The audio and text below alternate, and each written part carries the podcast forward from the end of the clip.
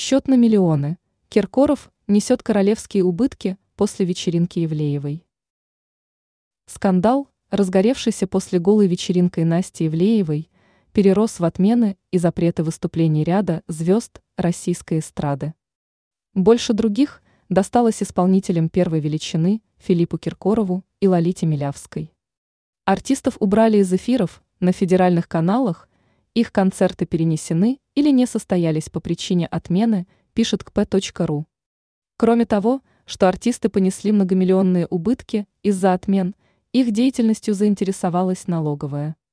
Так, у Лолиты перенесены концерты, Собчак лишилась корпоративов, с Ивлеевой расторгли контракты рекламодатели, Киркорова вырезали из всевозможных шоу и концертов. Источники отмечают, что такое положение дел обернулось для поп-короля страшным ударом. Потери Киркорова в деньгах исчисляются миллионами, и недополученные гонорары могут достигать 70 миллионов рублей.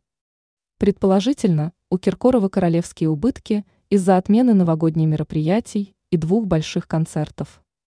Ранее Киркоров заявил, что у него немерено врагов.